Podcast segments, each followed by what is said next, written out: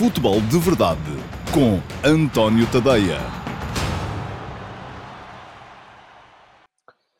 Ora, então lá, muito bom dia a todos e sejam bem-vindos à edição de segunda-feira, 1 de abril, do Futebol de Verdade. Hoje é dia das mentiras, mas tudo aquilo que vão ouvir aqui é verdade, ou pelo menos é a minha verdade, a minha visão das coisas, a forma como uh, elas me parecem a mim.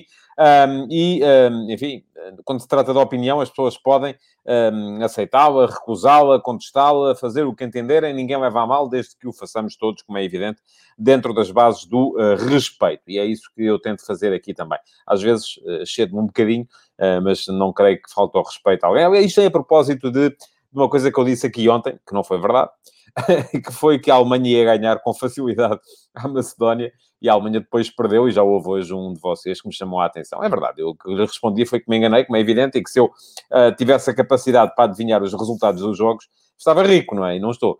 Um, portanto, uh, foi uma surpresa geral uh, e, de facto, terei sido um bocadinho excessivo na forma como falei aqui ontem do Alemanha-Macedónia. Foi a grande surpresa da noite de futebol ontem, foi a vitória da Macedónia uh, contra a Alemanha em jogo de qualificação para o próximo campeonato do mundo uh, e, portanto, a Alemanha também não conseguiu. Uh, no, fundo, a mentira que disse acabou por vir. não, pergunta-me o Nuno Souza se nem uma mentirazinha, nunca gostei.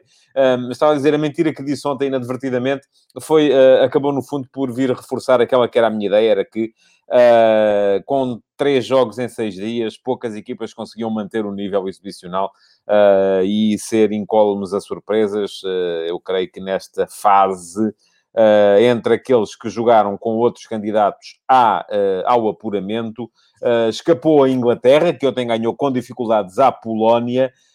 Um, e ganhou apenas nos últimos minutos. Era uma Polónia sem Lewandowski, um, e não escapou muito mais gente, porque de facto uh, toda a gente acabou por deixar um ponto aqui ao colar. A França empatou com a Ucrânia, a Espanha empatou com a Grécia, Uh, a Bélgica empatou com a República Checa, uh, a Itália conseguiu ganhar os jogos todos, mas uh, e, e, entre eles um jogo contra a Bulgária. Pronto, enfim, terá sido a exceção, mas não houve muita gente capaz de manter o nível nos três jogos. e no fundo, a Alemanha, que ia também desmentir esta ideia, porque ia ganhar os, todos os jogos, acaba por.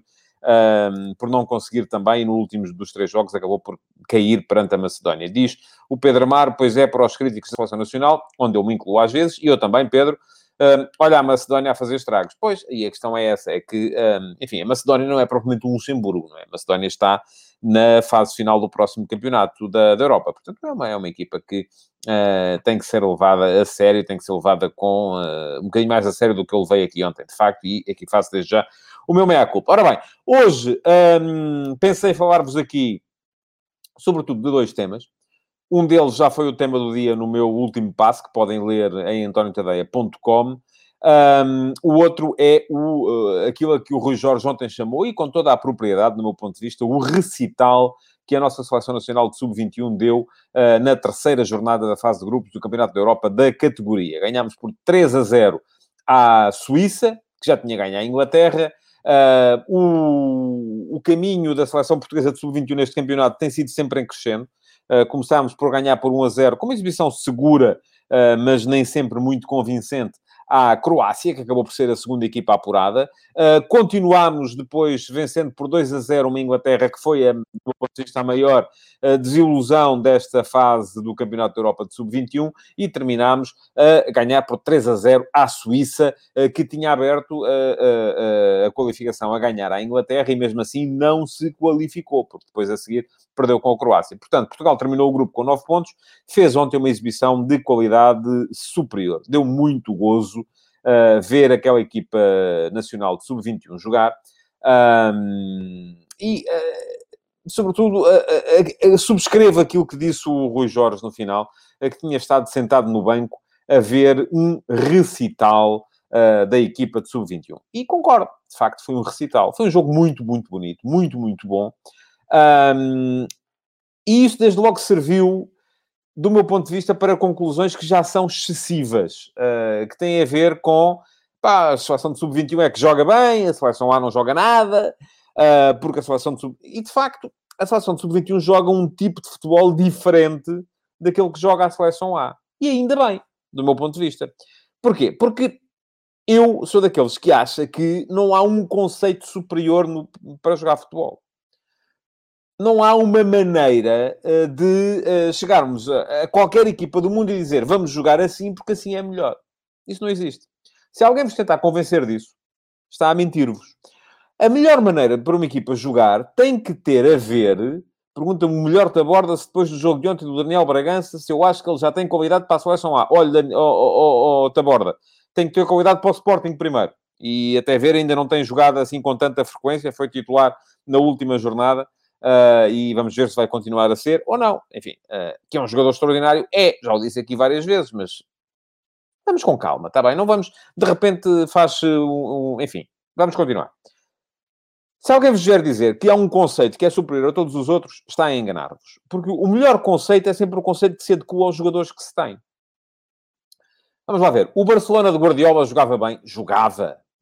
Indiscutivelmente bem. Porquê? Porque inventou, de facto, um conceito, uh, conseguiu que esse conceito, uh, e inventou um conceito que se aplicava na perfeição aos jogadores que tinha ao seu dispor, Xavi, Iniesta, Messi, enfim, eram jogadores que pediam aquele conceito, e por isso mesmo, quando o conceito, quando a ideia casa com os jogadores que se têm, maravilha.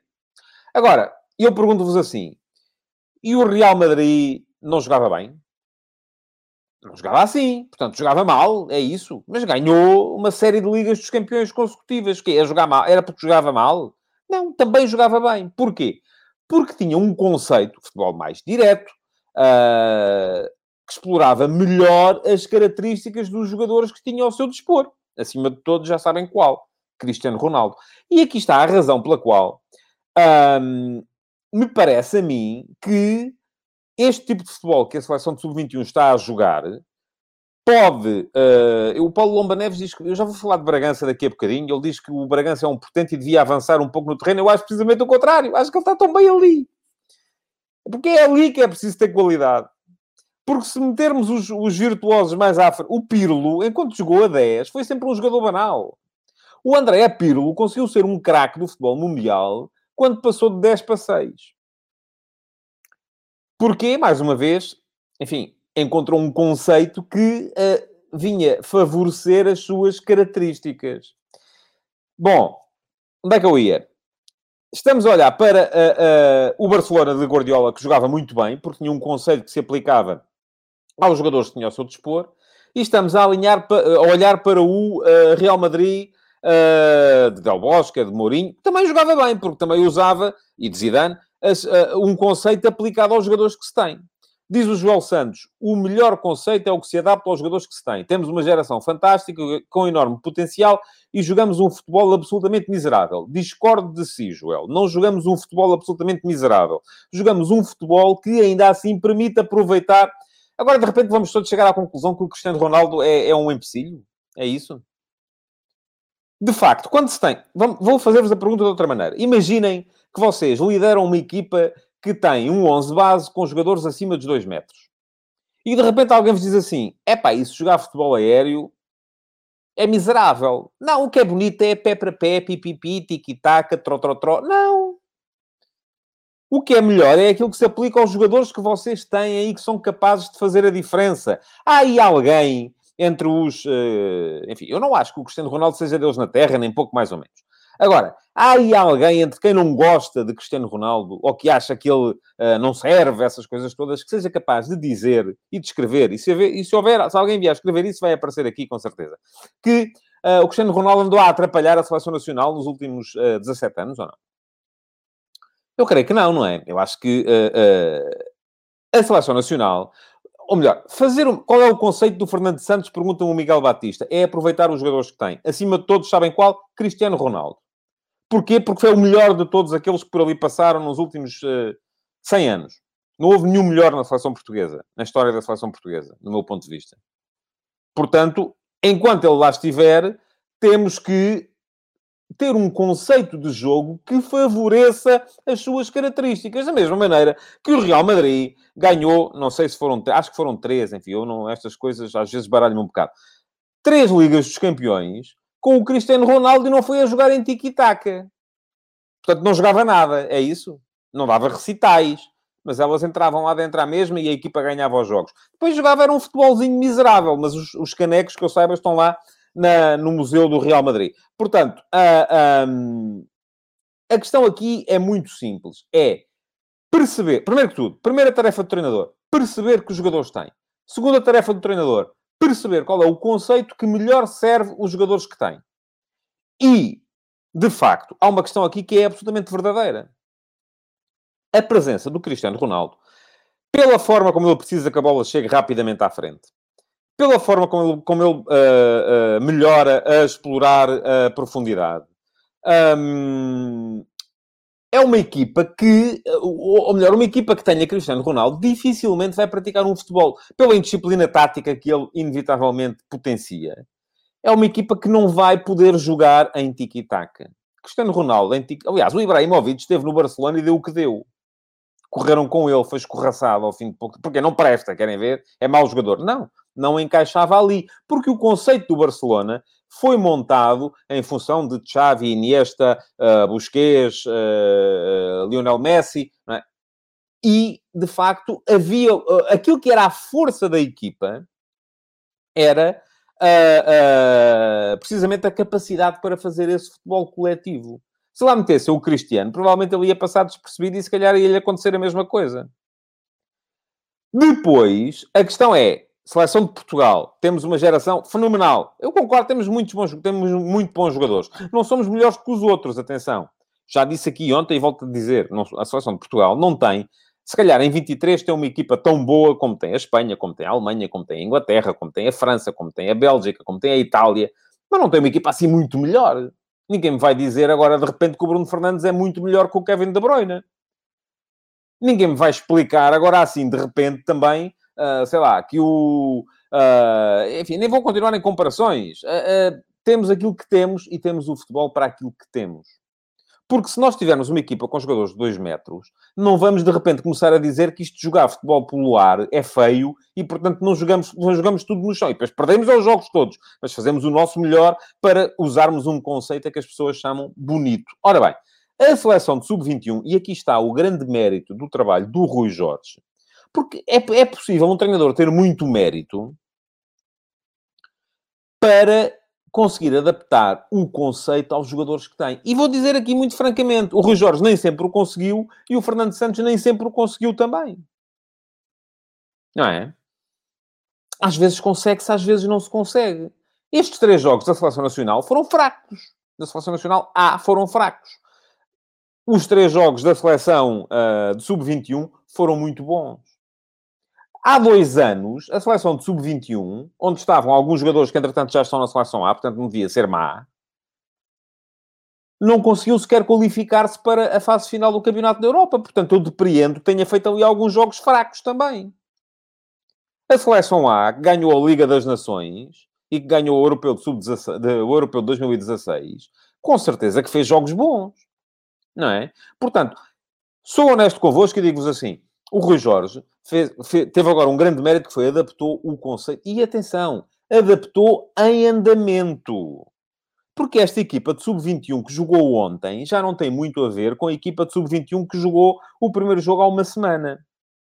A começar logo pelo meio-campo, onde não estavam nem o Daniel Bragança, nem o Fábio Vieira. E muitos de vocês já estão aí a dizer que, epá, eh, já deviam estar era na seleção A. Bom, há uma semana nem para o sub-21 chegavam. Estavam no banco jogava o Jetson e o Florentino. Não é? Portanto, uh, nada disto vem diminuir o trabalho do Rui Jorge, antes pelo contrário. Acho que o Rui Jorge está, fez um extraordinário trabalho com esta equipa. A equipa está muito bem. Não sei se ele vai ser futuro selecionador A, como sugere o Paulo Neves, e já várias pessoas aqui sugeriram. Também muitos de vocês, se calhar, nem tinham pensado nisso e pensaram agora porque a seleção de sub-21 ganhou três jogos. E se calhar, se perdermos com a Itália no dia 31 de maio nos quartos de final, já vão achar que não, que ele não presta para nada. Mas uh, não sei se ele vai ser selecionador A. Porquê? Porque uh, não sei se ele quer, a começar por aí. O Rui Jorge é um tipo, eu conheço, enfim, relativamente bem há alguns anos. Um, é um tipo muito low profile gosta pouco de atenções. acha muito que não gosta muito de passar despercebido. E ser selecionador A, se calhar, é alguma coisa que ele não quer. Aliás, eu creio que o Rui Jorge já teve oportunidades para, para ser treinador em equipas de primeira divisão em Portugal e não quis. Não está para isso. Uh, e pronto, e é uma maneira. E ninguém lhe pode levar a mal. Não sei se ele vai querer ser selecionador A ou se sequer se, lhe vão, se o vão convidar para isso. Agora que está a fazer um trabalho muito bom com esta equipa, está, é verdade, esta equipa cresceu. É uma equipa que me parece. Eu não vi os jogos todos, nem pouco mais ou menos, deste Campeonato da Europa de, de, de, de Sub-21. Vi os jogos da seleção portuguesa, vi mais um par deles, mas não, não, não mais. Portanto, não, não consigo falar com propriedade das outras equipas. Uh, mas uh, aquilo que vi de Portugal foi uma equipa em crescendo e uma equipa que é forte. Tem um guarda-redes seguro, o Diogo Costa, uh, que se o Porto quiser vai ter ali guarda-redes para, para, para muitos anos, tem é que apostar nele. E atenção, o Porto já está a apostar mais no Diogo Costa do que, uh, por exemplo, o Sporting aposta neste momento no Luís Maximiano, porque o Diogo Costa continua a fazer. Já jogou uma final da taça, caramba. Uh, é, é, o guarda-redes das taças do Porto e não se nota uh, que o Sérgio Conceição, de repente, só porque vê um jogo contra um Benfica ou contra um Sporting, que vá buscar o titular. Bom, a defesa a crescer. Uma defesa que está fundada em cima das rotinas de dois centrais que se conhecem, se calhar desde a creche o Diogo Leite e o Diogo Queiroz, conhecem-se como a, conhecem-se como a palma das suas próprias mãos, e isso é muito importante. O próprio um, o Diogo Dalot, mesmo a jogar do lado do lado esquerdo, em vez de estar à direita, melhorou com o, com o seguimento do Campeonato da Europa. O Thierry Correia melhorou a jogar à direita com o seguimento do Campeonato da Europa. No início parecia o mais fraco desta equipa. Ontem já fez uma belíssima exibição. Está a crescer. Porquê? Porque também parece que ele precisava de jogar. Só, ali há jogadores que têm poucos minutos e por isso mesmo precisam de jogar. O meio campo mudou, conforme já expliquei aqui, desde o início até uh, estes últimos dois jogos. A começar porque estes últimos dois jogos já foram jogados em 4-4-2 Lausanne. No início Portugal estava a jogar em 4-3-3. Um, abdicou-se da presença de um médio mais uh, geométrico, mas não tão ágil como o Florentino, mais físico, mas não tão ágil, lá está. E quando digo aqui ágil é agilidade de fazer, fazer mexer a bola. E trocou-se esse jogador por um, uh, pronto, e conforme diz o Carlos Martins, já estamos a encontrar. O Gonçalo Inácio merecia a convocatória. Está bem. E os que lá estão também mereciam, mereciam todos, mas só podem ir aqueles. Um, eu, à partida, acho que sim. Agora, de repente, eu aqui, antes de começar o Campeonato da Europa, uh, uh, disse que uh, compreendi, apesar de não subscrever a aposta do Rui Jorge, porque ia buscar os jogadores que se conheciam bem. E agora, de repente, vamos aqui buscar que um, tinha era que ter chamado outros. Bem, temos que ser coerentes e honestos. Bom, estava a falar. Trocou-se o Florentino por um médio mais ágil na forma de circular a bola. Trocou-se o Jetson uh, pela presença do Fábio Vieira, que é um jogador mais criativo, com menos passada menos larga, menos capacidade para cobrir terreno. Enfim, a equipa ficou menos física e ficou mais cerebral. Ontem, de facto, com estes jogadores, esta ideia de jogo é uma maravilha. Mas se nós quisermos, por exemplo, pôr esta ideia de jogo e meter lá o Florentino e o Jetson, isto já não funciona igual. Eu reparo, reparem, Daniel Bragança fez no jogo de ontem 109 passes, com 96% de porcentagem de acerto. Acertou todos os passes longos que fez no jogo. 109. Há equipas inteiras que chegam ao fim dos 90 minutos sem fazer 109 passos. Certos. Bragança fez isso sozinho ontem. E ter um jogador que é capaz de mexer a bola assim, e está, não é só pés, é aqui também. É capacidade para antecipar o que é que vai acontecer a seguir. Daniel Bragança. Por isso é que eu digo que Daniel Bragança é muito melhor jogador ali do que mais à frente. E dei aqui o exemplo do André Pirlo, que me parece ser, enfim, salvaguardadas as devidas diferenças e proporções, uh, acaba por ser uh, uma. Oh, Diz-me o Carlos Martins que o Gonçalo Inácio é titular na defesa menos batida da Europa. Factos, certíssimo. E estou de acordo consigo também. As defesas não fizeram todos os mesmos jogos, mas os dois que lá estão não sofreram golos, portanto era difícil melhorar. É só isso que eu lhe digo. Agora, eu, antes do europeu começar, disse aqui sim, acho que sim, acho que o Gonçalo Inácio devia ter sido chamado. Não foi. Os que lá estão fizeram muito bem. Portanto, está o resultado, está, está o problema resolvido. Um, mas não foi só o Bragança, porque depois temos o Vitinha, que é outro jogador que eu gosto muito, uh, que acabou com 93% de passos certos. Fábio Vieira, 98% de passos certos. Pedro Gonçalves, que é um, do meu ponto de vista, um portento na tomada de decisão e um portento na, na face à baliza. Não marcou golos ainda neste Campeonato da Europa de Sub-21, o que, do meu ponto de vista, é estranho, mas uh, uh, esteve em muitas jogadas de golo. O Pedro Samuel pergunta-me se com a Itália esta será a melhor fórmula. Provavelmente Florentino ou Jetson serão importantes, não dizendo com isto que esta fórmula não poderá vencer, pois não sei, ó, ó Pedro. Eu aquilo que vi ontem gostei gostei mais do que aquilo que tinha visto com Florentino e com Jetson, mas se pode funcionar também ao contrário, se calhar pode. Se, se tivessem jogado o Florentino e o Jetson ontem, teria funcionado, se calhar teria. Não era a jogar assim, era a jogar de outra maneira. Uh, e agora, qual é a melhor maneira de encarar o, o jogo com a Itália? é encarar o jogo numa perspectiva de vamos igualar as armas deles, como a Itália é uma equipa muito forte no futebol direto, vamos buscar, vamos jogar assim também como... Ou é fazer exatamente ao contrário, precisamente porque eles são muito fortes no futebol direto, vamos roubar-lhes a bola. Não é? Pode, pode funcionar das duas maneiras.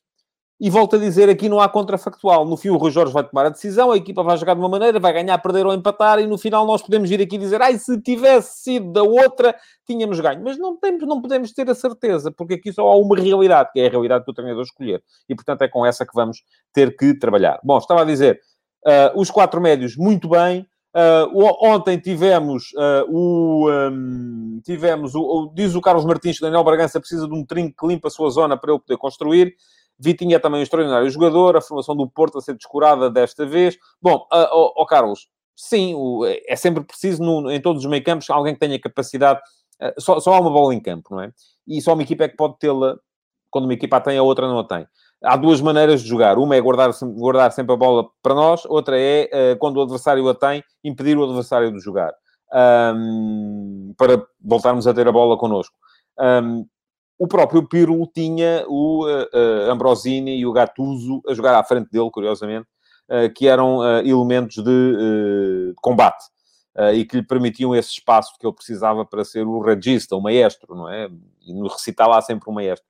Um, sim, agora não tem que ser um trinco, podem ser médios um, com essa capacidade, enfim.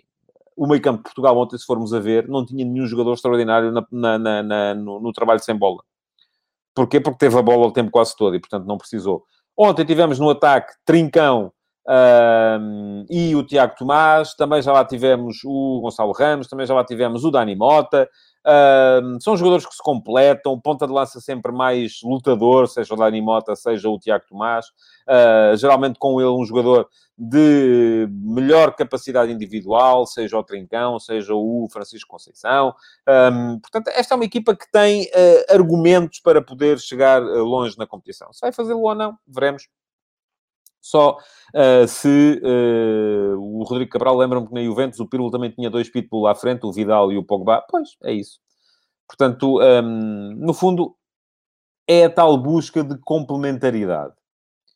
Uh, e as equipas têm que ser, sobretudo isso, têm que ser complementares e têm que funcionar de uma maneira que uh, o conceito se aplique às características dos jogadores que têm. Porque termos, volto a dizer, uma equipa com jogadores acima dos 2 metros e querermos fazer um futebol à base de troca de passes e de dribles com futebol pelo chão, não faz sentido. Ter uma equipa de jogadores baixinhos e, e estar constantemente a cruzar uh, também não faz sentido. Portanto, aqui a ideia é adaptar as características dos jogadores à ideia de jogo da equipa. Isso é que é o segredo. Eu acho que todos os treinadores já o conseguiram, os treinadores bons já o conseguiram em algum momento, e há também sempre momentos em que uh, deixam de o conseguir. Carlos Martins diz que o Florentino lhe parece estar a perder o comboio, apesar da sua imensa qualidade. É um mistério para mim. O Florentino que eu vi há dois anos no Benfica de Bruno Lage era um jogador eh, que tinha uma margem de progressão extraordinária, entretanto este ano não joga no Mónaco. E, de facto, é preocupante que assim seja. Uh, mas, uh, pronto, é assim. Nuno Teixeira, enquanto portista, deveria, não, deveria estar proibido de ver esta seleção de sub-21, culpa da classe do Vitinho. não percebo porque é que havia de estar proibido, francamente. Bom, queria ainda falar-vos um bocadinho daquilo que, que é, uh, que foi o meu texto de hoje de manhã, o último passo, que teve a ver com uh, esse relatório da, da, da, Premier League, em que, apesar do volume total de transferências ter baixado, e é normal que tenha baixado em período de pandemia, uh, o volume total das comissões pagas a agentes cresceu.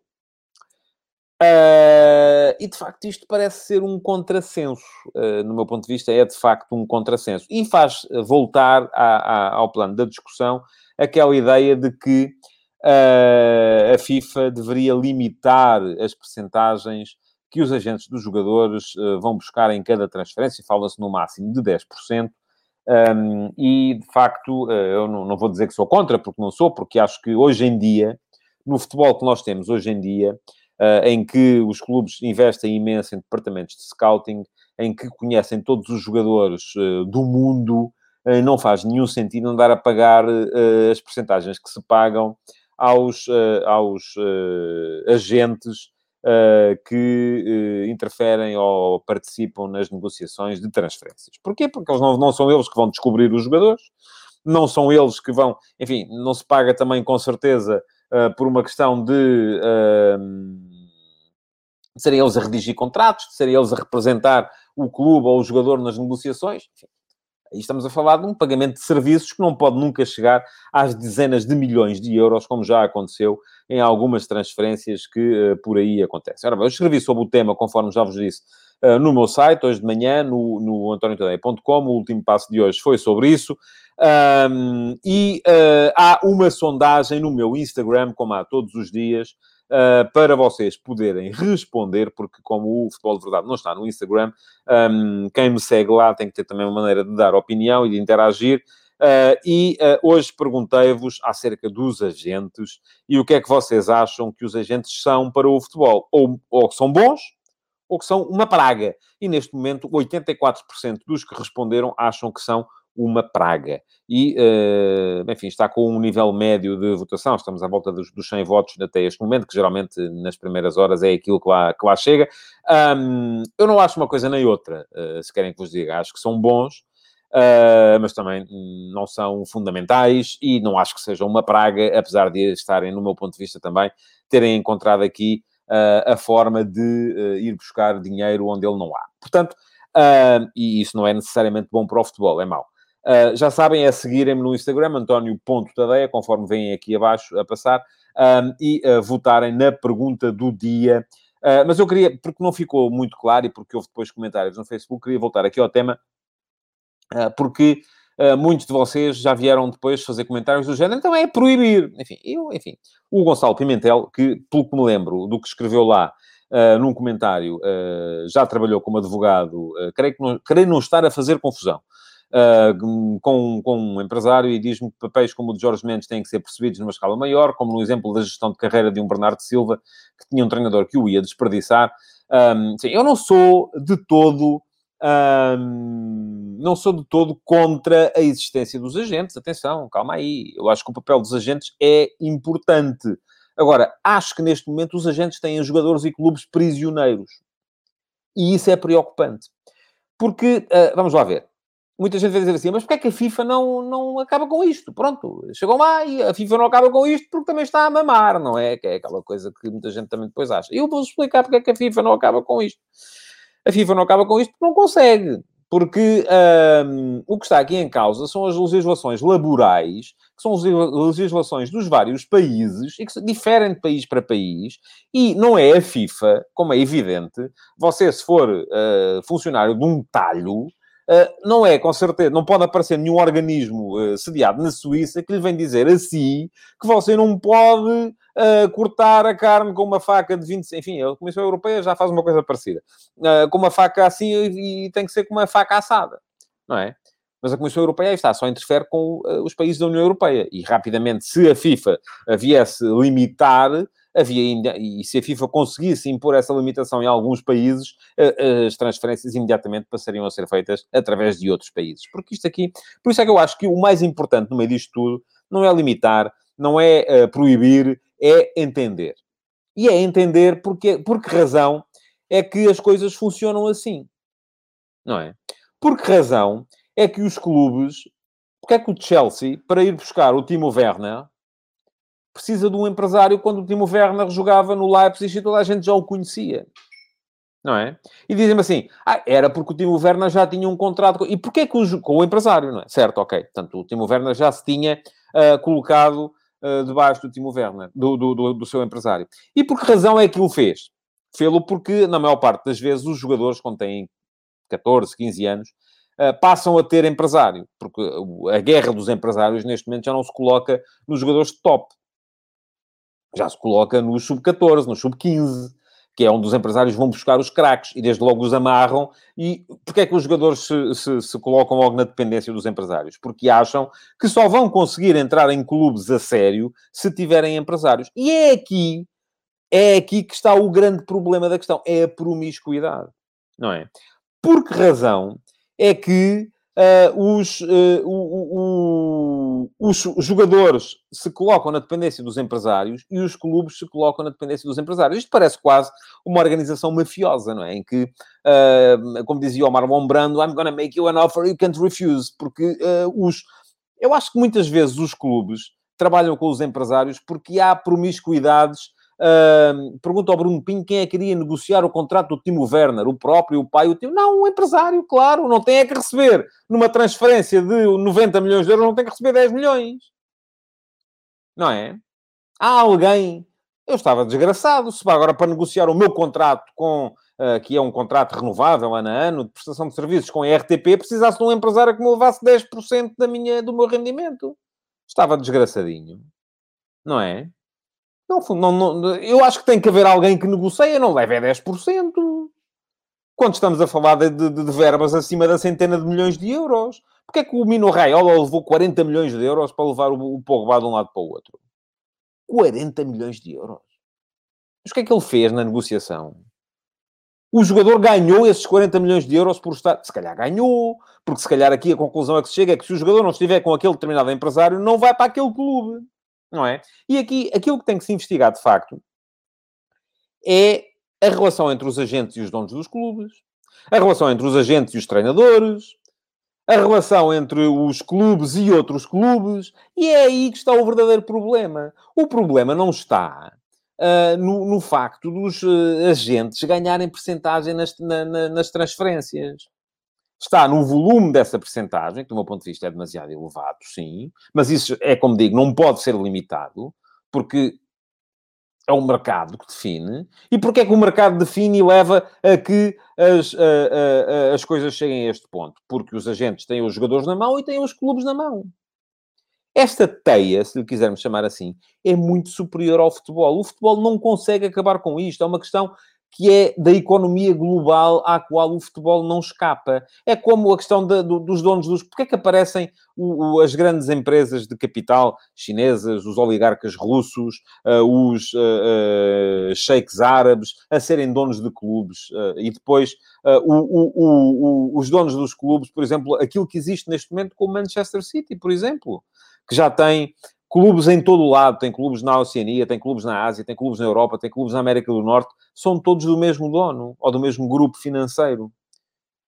E isto, de facto, vai criar aqui uma relação que não há FIFA nenhuma que consiga uh, limitar, a não ser que, a não ser que a FIFA, ou seja, quem for, acabe por fazer como faz, por exemplo, a NBA dentro do território norte-americano, em que os jogadores assinam um contrato com a organização. Ou seja, no dia em que os jogadores forem contratados pela FIFA, tiverem um contrato de trabalho com a FIFA e depois a FIFA os colocar nos clubes, aí sim.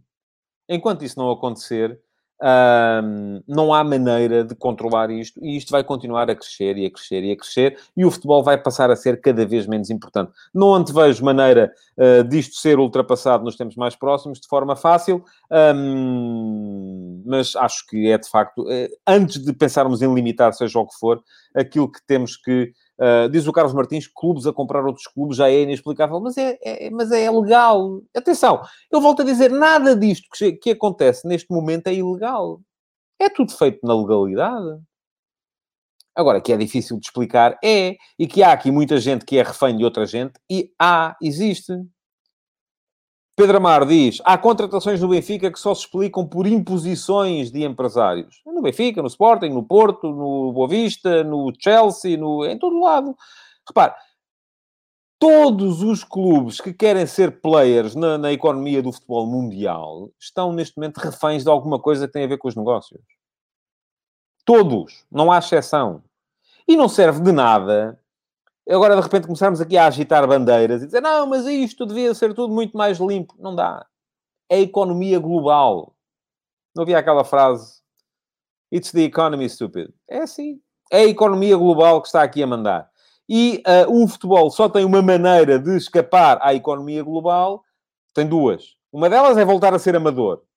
Mas aí, claro que os bons jogadores vão querer ganhar a vida com isso e, portanto, o futebol amador vai ser sem os bons, sem os melhores jogadores. Outra delas é ser absolutamente controlado.